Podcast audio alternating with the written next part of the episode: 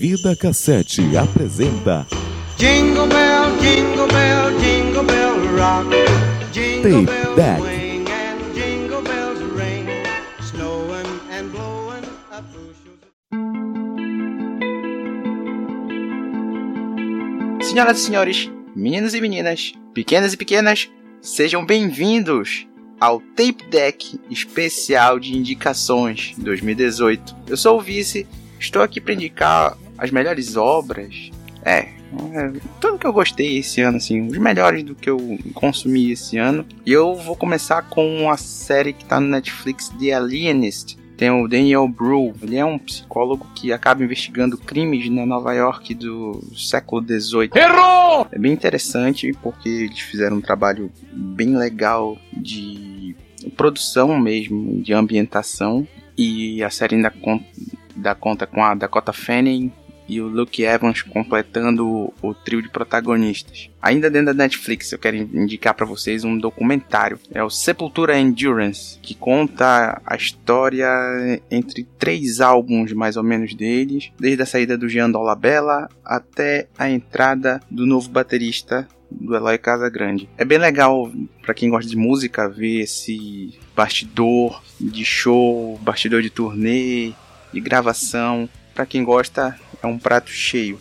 Continuando na Netflix, eu vou botar agora um desenho que muita gente cobrou durante alguns anos. Acho que desde a primeira temporada já a Netflix já estava sendo cobrada para que fosse incluída nessa biblioteca, que é Irmão de Jorel, criação do Juliano Henrico e do pessoal da TV Quase. É uma animação totalmente brasileira e que muita gente vai se sentir representada porque tem muita referência da infância de muita gente da minha, inclusive eu adoro assistir porque eu sempre encontro alguma coisa diferente que eu não tinha percebido na primeira vez que eu assisti. É engraçado, tem temas um pouco mais sérios, mas lógico, não, não pode ser explorado tão pesadamente porque é um desenho para criança, acima de tudo. Mas eu recomendo, é um desenho bem inteligente, de humor inteligente. Isso sempre é bom. Ainda na Netflix, é a última, eu prometo. Essa é a última vez que eu falo da Netflix aqui. Eu vou deixar a indicação do América Latina para imbecis com John Leguizamo. Eu já tinha indicado ele assim que eu assisti e volto a indicar porque ele é muito importante. Assim, ele tem uma pegada mais latina, mais América Central, mas se você conseguir captar a mensagem que ele está passando ali, que é importante na nossa valorização das nossas raízes, que a gente não tem aqui no Brasil, você vai tirar uma lição de história muito boa. Então, na minha última indicação da Netflix, eu deixo esse especial e assista de mente aberta e tente absorver tudo que é possível desse especial. Na área de música, uma banda que eu descobri há pouco tempo que é Ginger, que eu particularmente não sei definir o que é. E é bom quando a gente encontra um- uma banda assim que você não rotula. Eu recomendo mais para quem gosta de um som mais pesado, apesar da, da vocalista ter uma voz belíssima quando ela canta sem ser cultural.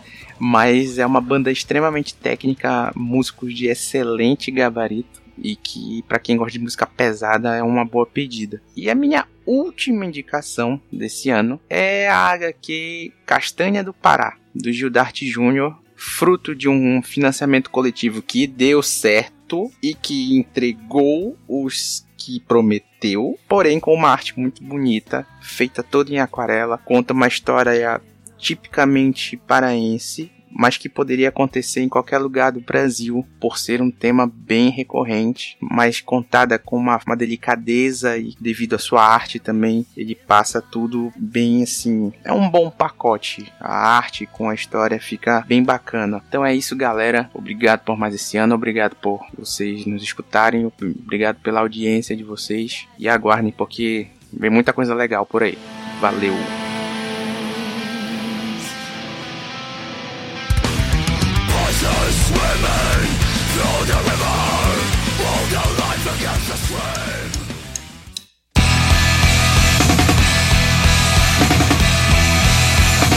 Fala galera, aqui é o Eduardo e eu vou falar aqui das minhas boas aquisições desse ano, o que, é que eu comprei de bom. Porque se fosse de, que eu comprei de bosta, tinha um monte de coisa. De bom não teve muita coisa não. Eu comprei aqui de quadrinho, eu não comprei muito quadrinho esse ano não, mas eu comprei o Beasts of Burden, que é uma HQ que fala de uns bichinhos que eles defendem um, uma cidade do paranormal, do, de coisas escrotas que ameaçam a cidade, né? Tipo fantasmas, zumbis, essas coisas bruxas. E aí são, é um grupo de cinco cachorros e um gato que eles defendem. Então é uma, é uma história assim, parece besta, mas é uma história na verdade super adulta. E aí tem várias referências a Stephen King, a, a galera que gosta aí de Stranger Things, que provavelmente vai gostar bastante também dessa HQ. Ela, ela é desenhada pela Jill Thompson, que ela desenhou muito tempo a Mulher Maravilha. Ela tem uma arte em aquarela muito, muito foda. É uma das HQs mais bem desenhadas que eu já tive, que eu tenho, né, na verdade. Assim, a arte dela se assemelha um pouco ali do Alex Ross, pra quem curte. E ganhou muito prêmio aí, é, é, né? Do, do, que é o Oscar dos quadrinhos. E fica aí minha dica de HQ. De livro, eu comprei mais livros esse ano. Eu comprei a continuação da Sombra do Vento, que é um livro do Zafon. Eu comprei a continuação, que é o Jogo do Anjo, muito legal, muito bom. É uma história meio noir. Se passa no mesmo universo, são quatro livros que se passam no mesmo universo, só que são histórias separadas. Tu pode ler uma, elas se entrelaçam em alguns momentos, mas você pode ler os livros separados. E o Jogo do Anjo conta a história de um escritor que tá sem inspiração. Ele tá precisando. tá sem dinheiro, foi desempregado, ele tá precisando muito de dinheiro, e aí chega um, um cara muito estranho que oferece uma oferta irrecusável para ele, só que ele tem que ficar preso num contrato e ele tem que entregar isso daí. E, o que ele tem que escrever é um livro sobre o Apocalipse. É a Bíblia do Apocalipse. Essa é a história. É por isso que é o jogo do anjo e tem várias referências aí. Qual anjo será que ele é? Que é o anjo que quer destruir o mundo? Não sei. Fica aí seus conhecimentos de Bíblia e ajudarem a interpretar. Comprei também a trilogia do Rei Arthur, Crônicas de Arthur, do, do Bernard Cornwell. Bernard Cornwell é um historiador que ele conta várias histórias aí do, da, da história da, da, da, Europa. Ele gosta de escrever coisas é, sobre a história, né? Usando ficção para contar coisas da história de verdade. E dessa vez ele conta a história do Rei Arthur, que todo mundo sabe é uma lenda, ninguém sabe se realmente existiu o Arthur, Merlin, o Lancelot, não sabe. O que, que ele faz? Ele pega relatos históricos e tenta unir como seria de verdade uma coisa realística do Rei Arthur. E é muito, muito doido. Uma das melhores trilogias. Eu acho que a minha, minha trilogia favorita. Olha, o Senhor dos Anéis tá me olhando ali, tá chorando ali na prateleira. Mas eu acho que atualmente é a minha trilogia favorita, porque o Senhor dos Anéis é meio chato. Tem umas horas que é chato. Mas o Rei Arthur não, não dá. Começa. As primeiras 100 páginas são um pouco difíceis de continuar, porque é muito nome, nome escroto e tem uns nomes que nem tem vogal. Tu lê assim, caralho, como é que lê isso? Aqueles eslaves, sei lá, é, tu não sabe ler. Só que a partir da centuagésima página você fica doido e não quer, consegue mais parar. Na verdade, eu já tinha lido O Rei do Inverno, que é o primeiro, ano passado. Aí, no início, nesse primeiro semestre, eu comprei as duas continuações, que é A Mão de Deus, se eu não me engano, e Excalibur, que é o terceiro livro. E são muito bons. Eu não sei, não conseguiria ranquear qual dos três livros é o melhor, porque os três são excelentes.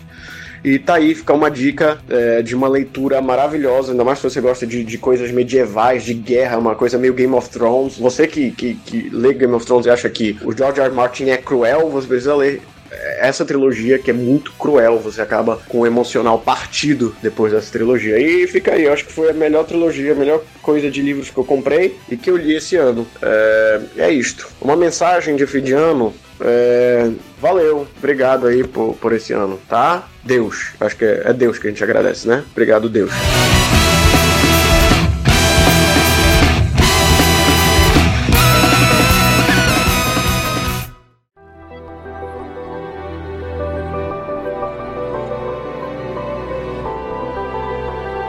Galera, tudo beleza? Aqui é o Thiago do Audiovisual e vamos ver algumas das coisinhas que eu tenho para recomendar a vocês desse ano. A primeira coisa que eu vou recomendar para vocês, o primeiro filme, na verdade, se chama Hereditário. Hereditário foi um dos melhores filmes do ano, não só do gênero de horror. Hereditário conta a história de uma família, família Graham, que após perder a sua matriarca, cai em um ciclo de assombração, terror, paranoia distúrbio em sua família. A mãe, a Anne, começa a ser a circulada por situações tão angustiantes e deploráveis para uma pessoa sentir. E muito envolve a própria filha, a Charlie, que começa, ela tem uma peculiaridade. Você descobre ao ver o filme por que as coisas acontecem ao redor dela e tudo mais. É um filme que trabalha muito com a ideia de insinuação, um filme que não tem jumpscare, um filme que trabalha muito a ideia do silêncio, das coisas que você olha no escuro, pensa que é alguma coisa e não é, então vale muito a pena. É um filme sensacional. O que é o, o melhor do gênero de horror pode proporcionar para uma pessoa. Vejam que vale muito a pena. Obviamente, esse filme vai ser negligenciado no Oscar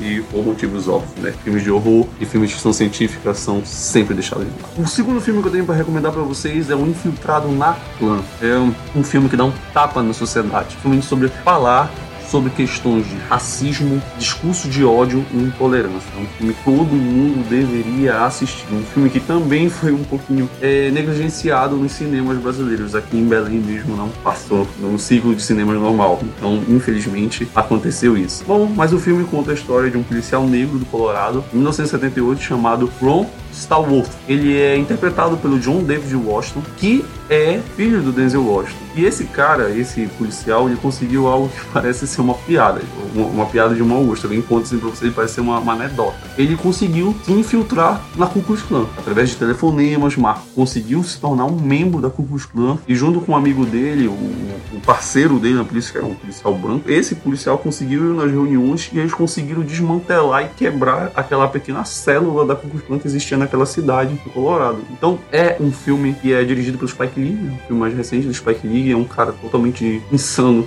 nisso. A gente deve muito sobre as questões que ele aborda. Você percebe que, apesar de algumas coisas acontecerem lá, de falarem sobre o extremismo dos Pantera Negras, mostrarem a intolerância máxima da polícia mesmo, prenderem as pessoas pelo fato de elas serem negras, é, mostra todo esse choque. E além disso, ainda mostra imagens reais de manifestações pelo mundo, tudo mais sobre Trump, por exemplo, nos Estados Unidos. É, é algo que relaciona muito com a própria situação que nós estamos no nosso país hoje. Então é um filme muito bom, eu recomendo muito. O terceiro tipo filme que eu recomendo, não poderia deixar de falar isso, porque esse foi um do segundo filme mais sensacional do ano. Ele é o Missão Impossível 6, Efeito Fallout. Ele resgata toda a essência do filme de assalto, gente. O filme de assalto é aquele filme onde um grupo se reúne, monta um plano para capturar algo, para é, invadir um local, conseguir aquele objetivo deles. É a premissa básica de filmes de assalto. Filmes como O Grande Golpe de 1956, Fogo contra Fogo de 1995, é o que mais? É A Origem de 2010. São filmes que retratam isso. Missão Impossível, ele é um, uma franquia, apesar de estar no sexto filme,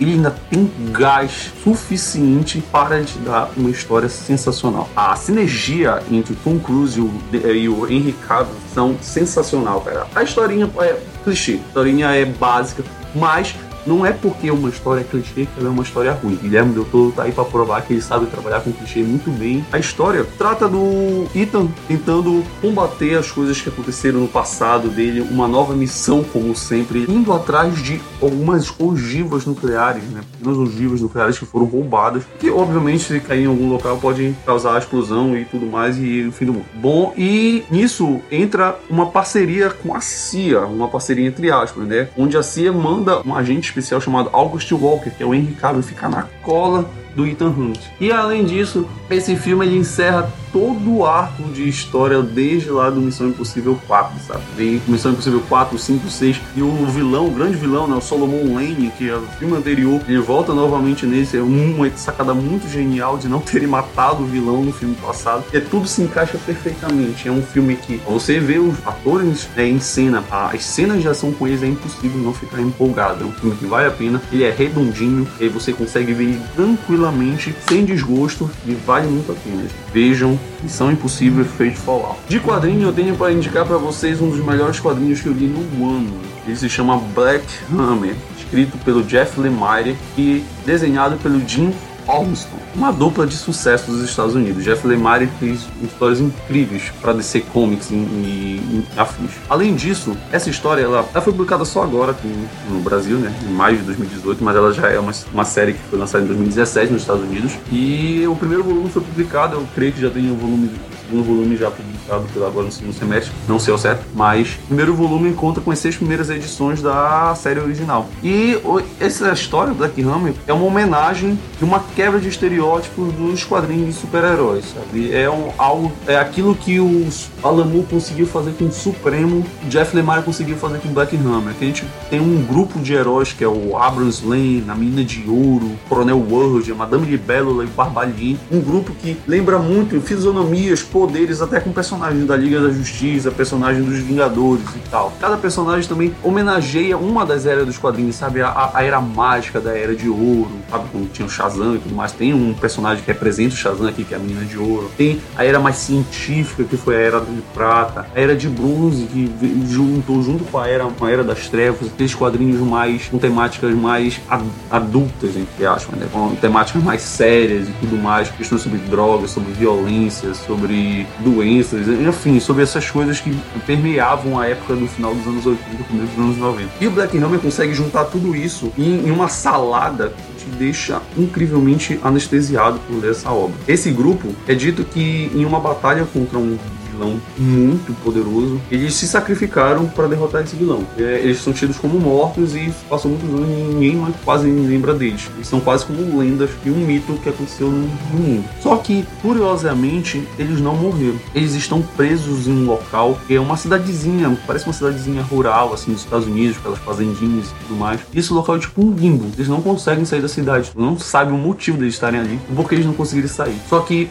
a equipe criativa, né, tanto o roteirista quanto o desenhista, eles conseguem traçar tudo que você precisa saber sobre os personagens, mostrando com flashbacks do passado deles, motivações deles, porquê deles estarem ali. E é incrível como eles conseguem criar personagens tão empáticos, personagens tão cativantes, fazem emergir mais ainda na história e saber sobre, sobre a vida deles e como é que eles vão sair daí. Deck Hammer foi publicado pela Intrínseca aqui no Brasil, vale muito a pena, gente veja.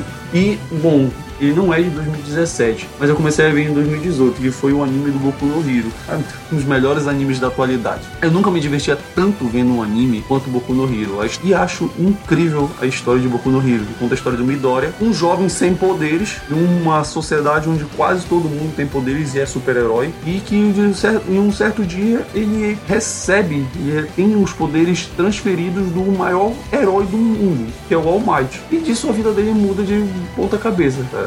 É uma é, é até difícil falar sobre esse anime, porque ele trata muito aquelas coisas que você já viu em outros desenhos, como Bleach, Naruto, sobre a questão do protagonista que ter a superação dele e tudo mais, e se tornar um herói e fazer a coisa certa. Então, vale muito a pena, gente. No Hero, ele tem cenas épicas de luta, cenas épicas de superação dos personagens que valem muito a pena. O Frei já terminou a terceira temporada, que por sinal ainda não vi ainda, mas vale muito a pena. E bom, espero que vocês tenham gostado das minhas indicações, comentem sobre elas, sabe vejam elas e depois voltem aqui, mas é isso aí galera, valeu.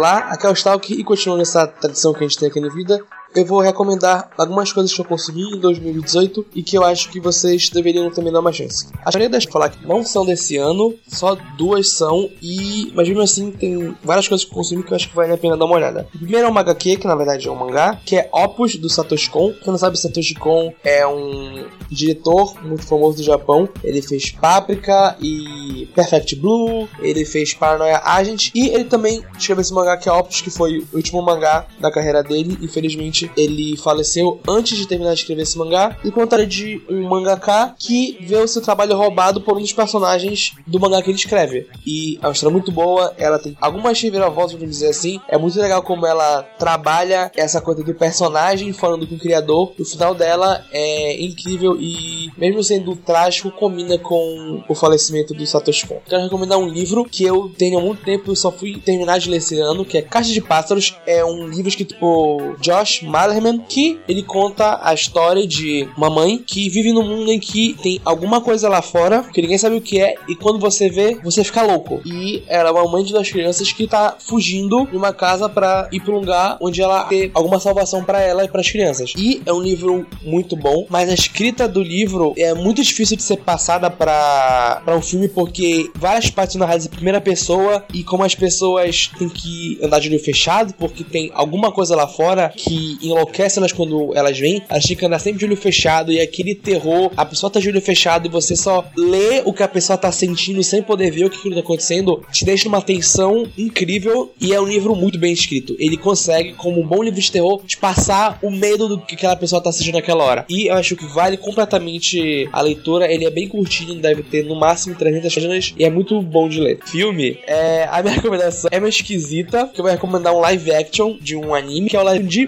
Bleach, que tem na Netflix. Eu não acreditava nesse filme. Eu tava com zero expectativa, achava que ia ser uma merda do começo ao fim. E eu me surpreendi com um, filme bem feitinho. Ele adapta, vamos dizer, o primeiro arco até antes do começo da Soul Society, que ele é um mangá de Bleach, sabe mais ou menos que parte é essa. E para mim ele funciona melhor que o mangá de Bleach porque ele tira as partes ruins e deixa as partes legais. Elimina os, uns personagens que não tem desenvolvimento, que não servem para nada. Ele foca mais na história do Ichigo com a Rukia. Ele cria um arco de personagem pro Ichigo. E eu achei um filme divertido de ser visto e, incrivelmente, eu estou esperando pela continuação. E se vocês forem nesse filme, a minha dica é vejam ele dublado, porque a dublagem desse filme tá sensacional e adiciona muito no humor do filme. Com um jogo, eu recomendar um jogo que esse ano teve o segundo, que também foi muito elogiado, Red Dead Redemption. Eu consegui só jogar o primeiro esse ano e é um jogo muito legal. Eu tava vendo outros podcasts eles estavam discutindo se qual logo da Rockstar eles preferem. Se a Rockstar, é, vamos dizer, Rockstar Sandbox, que eles dão mundinho, você pode fazer o que você quiser, que é GTA, ou a Rockstar que ela cria uma narrativa verdadeiramente como Red Dead. Claro que no GTA você tem um modo história e no Red Dead você pode brincar com ele como se fosse uma caixa de areia. Mas é sabido que a história de Red Dead Redemption 1 é muito melhor que a história de qualquer GTA, até o 5 que veio depois dele. E a história do Red Dead Redemption 2, pelo que eu já consegui ver dela, parece muito melhor. Então eu gosto quando a Rockstar tenta fazer uma história com começo, meio e fim, e ela usa aquelas mecânicas daquele mundo aberto para te passar aquela história. Então é muito divertido andar por esse mundo de Red Dead Redemption 1. Eu gosto muito do personagem principal. Você consegue comprar a ideia dele. Ele não é só um, um personagem vazio que você, como jogador, se coloca. Ele tem personalidade. Quando você tá jogando, você fala: Ah, eu não vou fazer isso porque o John Marston não faria isso. E ele é muito bem trabalhado. E a história é boa. O final dela é fantástico. E o final dela tem um peso dramático muito forte com que você vê sendo trabalhado o jogo inteiro. Tanto que muitas pessoas gostam do final, mas eu acho o final muito trágico porque é um final completamente contrário do que o John Marston queria que fosse. E é um jogo muito bom, ah, vale a pena ser jogado até hoje, mesmo com um ou outro problema, performance, como roda de controle, algumas coisas meio confusas que atualmente as pessoas não usam mais quando estão falando de jogos, mas eu acho que vale muito a pena ele ser jogado. Mudando um pouco também, eu vou recomendar um podcast, quem diria. Eu vou recomendar o Projeto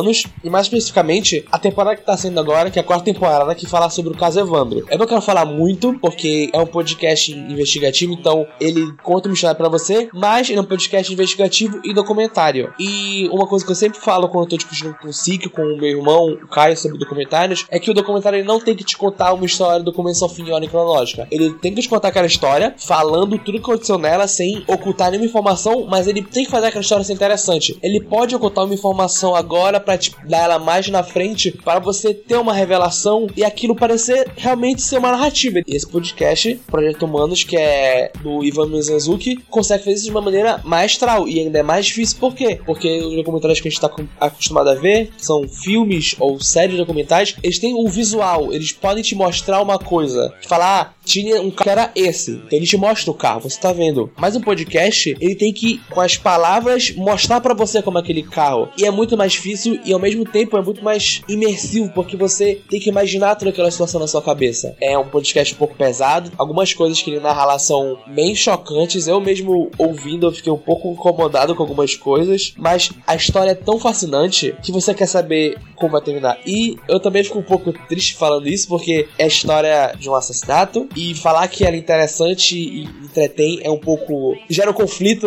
um pouco em mim, porque é uma história que é sem dúvidas uma tragédia, mas ela consegue prender minha atenção. E acho também essa dualidade do que eu sinto ouvindo o podcast também gera mais vontade de ouvir para entender melhor o que eu tô assistindo. Então acho que vale muito a pena vocês também ouvirem o Projeto Humanos. Como anime, como bom otaku sujo que eu sou, eu vou recomendar um. É, esse ano para mim foi um dos melhores anos de anime que eu vi. Os primeiros seis meses tiveram coisa é, série após série que era um, era um soco no meu estômago. A gente teve coisas da Netflix fantásticas como a Gretsuko e Devil May Cry Baby. A gente teve coisas completamente loucas experimentais como Pop Epic. Mas a minha recomendação desse ano vai ser Megalobox. Megalobox é uma releitura de outro anime clássico da década de 60 e 70 que é Ashita no Joy, que é um dos primeiros animes de esporte que é um anime de boxe. E Megalobox, ele é uma reinterpretação de Ashita no Joy em um mundo que a gente pode falar pós-apocalíptico, cyberpunk, misturando as coisas. Eu fui ver ele achando, ah, vai ser uma homenagem a Ashita no Joy e vai ser só isso. E ele é muito mais, mais que isso. Ele emula uma coisa que eu gosto muito que são animes antigos. Ele tenta emular o que você via em um anime antigo. Estética e cores, em tudo. Até a qualidade do anime, que é um pouco mais abaixo do que a gente vê atualmente, é para, por exemplo, parecer que é um anime que o seu amigo gravou no DVD, ele teve que baixar em qualidade baixa e te mandou, e é aquela coisa que só vocês dois conhecem, e você tá vendo, você vai achar aquilo maravilhoso. E claro, além disso, a história é muito bem feita, a direção do anime é fantástica, os personagens são bons, as inserções musicais são magníficas, a direção, a edição, tudo nele é muito bom e vale muito a pena ser visto. Você não precisa ver a Stano Joy para gostar desse anime. Você pode nunca ter visto nada sobre a Stano Joy nem saber que era uma reimaginação que você vai gostar de uma maneira ou de outra.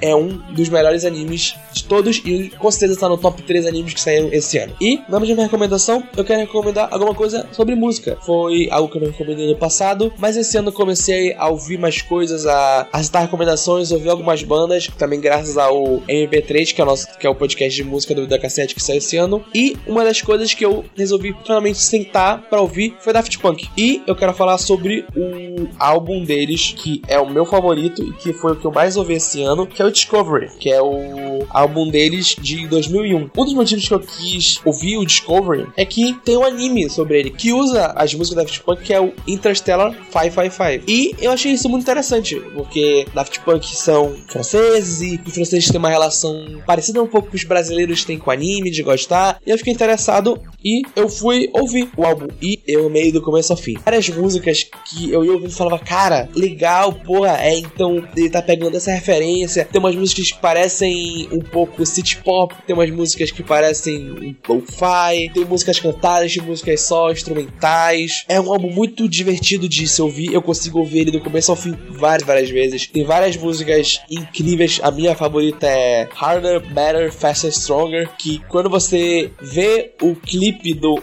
Interstellar 5555 e vê a música e você entende o que é aquilo, você fala, cara, que genial. Então, isso que música pode fazer. São essas minhas recomendações de 2018. Eu espero que em 2019 a gente continue aqui no Vida fazendo muitos podcasts, continuando o que a gente tá fazendo, adicionando o que a gente tá fazendo aqui e desejo a todos um feliz 2019.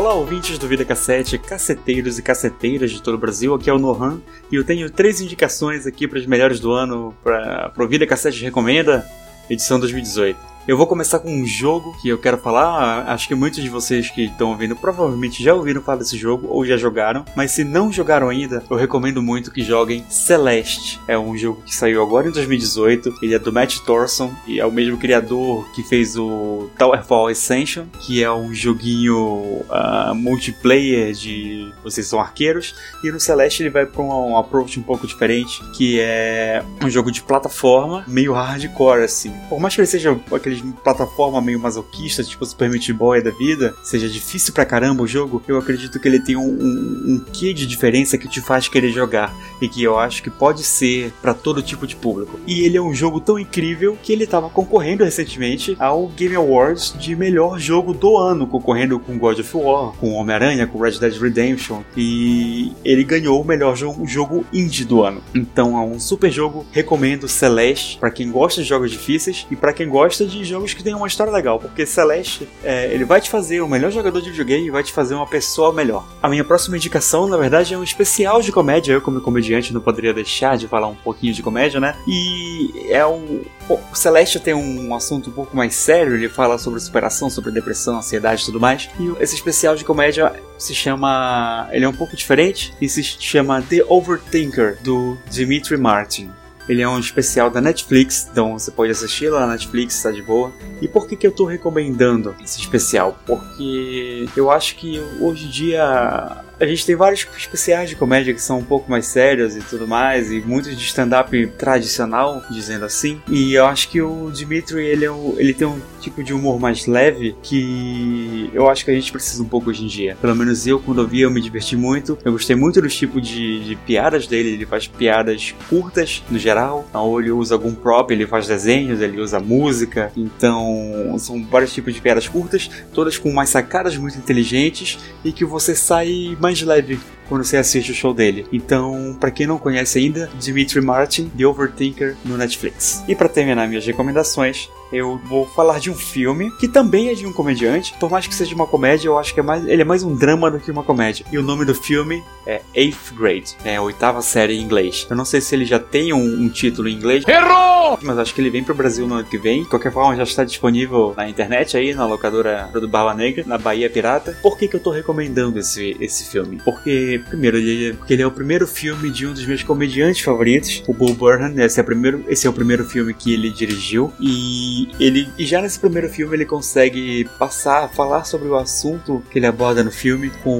uma maestria muito grande. E esse assunto é como é ser adolescente hoje em dia. O filme fala sobre o último dia, a última semana da oitava série de uma garota nos dias de hoje. E ele aborda isso de uma maneira muito realista. Ele não tem não é aquele filme que fala sobre adolescência, que romantiza a adolescência, que é meio mentirosa assim, tipo esses filmes como adolescente, a High School Musical da vida vocês sabem. Não, esse filme ele vai por um caminho diferente desse. Ele trata de uma maneira muito mais realista, não deixando de ir pro lado da comédia. É um filme que é uma, é uma personagem que ela é cheia de espinhas e ela vive olhando no Instagram e ela tem um relacionamento meio bizarro com o pai dela e ela tem um menino que ela gosta que nunca vai olhar para ela e não tem uma grande aventura nesse filme, é só mostrando como é que é essa transição, esse momento horrível que é você estar na oitava série, você ser um adolescente, tá cheio de hormônios, cheio de insegurança, cheio de ansiedade e não saber o que fazer da vida, que só querendo se encaixar em algum grupo. O clímax do filme, para vocês terem uma ideia, é uma festa numa piscina do aniversário de um colega de classe da Keila, que é a personagem principal do filme. Então, é, por mais que ele seja um filme que ele tenha esse aspecto muito sério, ele ainda é uma comédia que é muito engraçada. Como eu falei, ele é dirigido por um comediante e um dos meus favoritos, inclusive fica recomendado se você gostar desse filme, assistam os especiais de comédia do Paul Burhan, que valem muito a pena, e assistam Eighth Grade, que é um dos melhores filmes do ano e eu tô esperando ele vir para o Oscar. Então assista logo o filme que quando ele for indicado pro Oscar você vai ser aquele cara que vai dizer eu já vi esse filme. E é isso, gente. Eu vou ficando por aqui. Espero que gostem das recomendações, espero que assistam e dá o feedback aí pra gente. Se você gostou, se você quiser recomendar alguma coisa também, fala pra gente que estamos sempre ouvindo, beleza? Um abraço.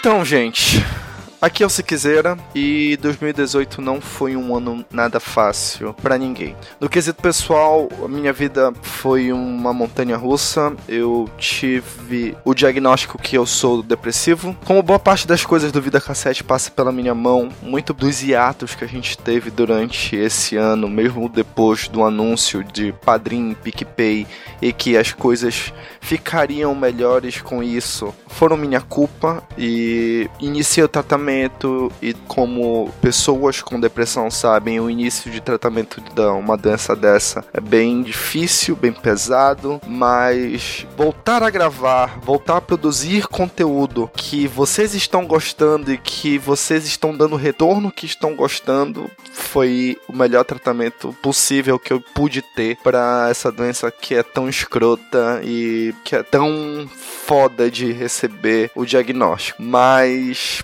vamos pular isso e vamos falar sobre as minhas recomendações para esse especial. Eu quero começar aqui com uma animação que ela é originalmente da TBS, mas aqui pro Brasil ela foi distribuída pela Netflix, que é o Final Space. Foi uma animação de comédia que apareceu como recomendado no Netflix, eu não dei a mínima importância e por algum motivo, assim, sem fazer nada, eu comecei a assistir e eu não consegui parar de assistir até que a temporada estivesse finalizada. É uma série de comédia que se leva a sério o suficiente para você acreditar na trama que eles estão contando, mas com toques de humor negro e com toque de humor bobo mesmo que te fazem dar gargalhada de uma maneira completamente estranha e você se apega aos personagens de uma maneira bem legal, com ótimas dublagens, inclusive com a dublagem de um dos Doctors que agora me fugiu o nome, porque eu não sou fã de Doctor Who, mas é um dos Doctors mais aclamados pelos Ruvians. Continuando em animações, só que dessa vez orientais, esse ano eu tirei para assistir Puella Magi Madoka Mágica, que é um anime fantástico. Foi outra animação que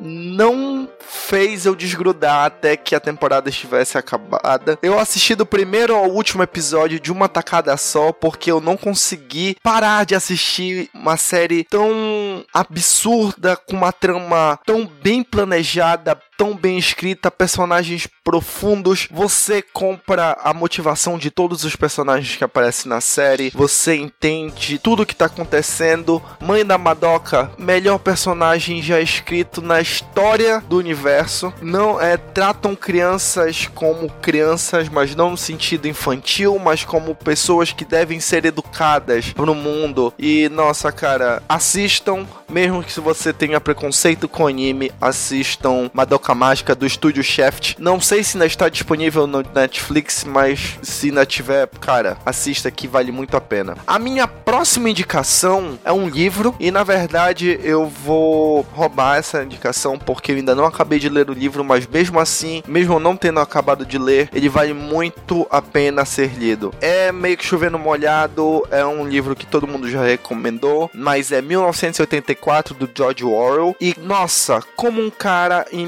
1943 conseguiu pensar numa distopia que tá tão parecida com a realidade hoje em dia. É um livro que te abre a mente para um monte de coisa. Você pensa que você está vivendo numa distopia e realmente a humanidade é fadada à desgraça. É um livro muito bom, leitura fácil, apesar de ser complexa, contraditório, mas quando você lê, você vai entender. E eu acho que é proposital esse duplo pensamento que ele faz contigo em relação a ser fácil e complexo ao mesmo tempo. Em filmes, eu vou indicar um documentário que há muito tempo me foi indicado e eu demorei muito para ir atrás. O nome é The Death of Superman Lives, dirigido por John Schnipp. Ele é um documentário sobre o filme do Super-Homem que ia ser dirigido pelo Tim Burton e protagonizado pelo Nicolas Cage e que nunca viu a luz do dia e meio que o roteiro dele se transformou em dois outros filmes,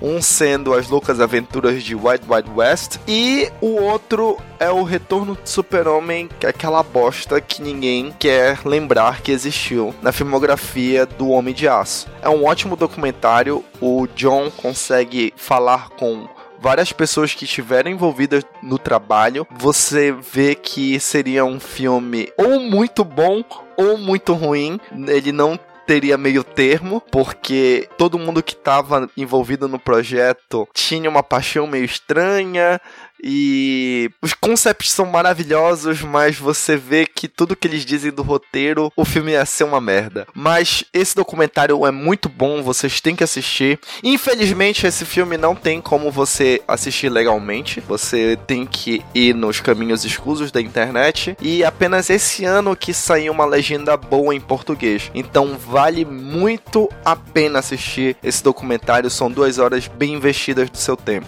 Agora, nos joguinhos, eu tenho três indicações completamente diferentes, mas que são jogos que valeram muito a pena esse 2018. O primeiro que eu vou falar é o Dead Cells, que foi lançado oficialmente esse ano. Ele tá em Early Access desde o ano passado. Ele é da Motion Twin e eles chamam que ele é um roguelite Metroidvania. Esse jogo é absurdo. Lembra muito realmente Metroid Symphony of the Night, só que com características de roguelite. Então, é, são runs únicas. Morreu, volta do início, com algumas progressões que você vai, vai ter aos pouquinhos. A morte faz parte da progressão do jogo. Se você já jogou jogos tipo roguelike, você vai entender o que eu tô falando. Ele ganhou na VGA agora o título de melhor jogo de ação e que pixel art linda. Cara, vale muito a pena. Ele tá na faixa de 40 reais no Steam e vale cada centavo. Outro jogo que eu vou recomendar, na verdade, é uma demo de um jogo, mas é o Deltarune, do Toby Fox, criador de Undertale. Uma demo de mais ou menos 3 horas que o Toby Fox sabe escrever tramas para videogame com personagens e que nessa demo de 3 horas já te faz perceber que esse jogo vai ser maravilhoso. Posso estar tá pagando pau violentamente para ele por conta de Undertale? Com certeza. Toby Fox, depois de Undertale, para mim criou fama o suficiente para ele ter crédito para qualquer coisa que ele anunciar, eu vou estar tá correndo atrás para comprar na estreia ou até mesmo na pré-venda. Deltarune tá disponível de graça no site. Ele tem uns probleminhas, o Windows reconhece ele como vírus, mas pode confiar, é uma demo. Se você jogou Undertale, vai ter fanservice absurdo absurdos, mas se você não jogou Undertale, você vai conseguir engajar na trama de uma maneira correta. E se você tiver coração, você vai chorar nessas três horas de demo. E o outro jogo é um jogo mais antigo que eu só tive a oportunidade de jogar esse ano. É o The Legend of Zelda: A Link Between Worlds do 3DS. Ele foi revolucionário no ano que ele foi lançado porque ele trazia a essência do primeiro Zelda para a série de novo, tendo um mapa aberto que você pode explorar na ordem que você quiser, coisa que depois em Breath of the Wild eles escalonaram a enésima potência, mas é um jogo muito bom. Eu quase fiz 100% nele fácil, porque ele é totalmente viciante de se jogar. Ele tem a dificuldade moderada, ele te dá, ele não segura tanto na sua mão como outros Zeldas, como Ocarina of Time ou Skyward Sword. Então, ele consegue ter em seu game design uma boa forma de te levar aos objetivos. E como eu sou o último a falar aqui nesse tape deck especial, eu não poderia ficar sem agradecer aos nossos padrinhos as pessoas que foram lá no Padrim ou no PicPay e apoiaram a gente nesse projeto que maluco que é o Vida Cassete. E são elas o Gabriel Guerreiro, o Subaru Sakaguchi, o João Felipe Soares e o Samir Fraia. Valeu mesmo. São só quatro padrinhos, mas a gente agradece de coração pelo que vocês fizeram pra gente em relação a isso.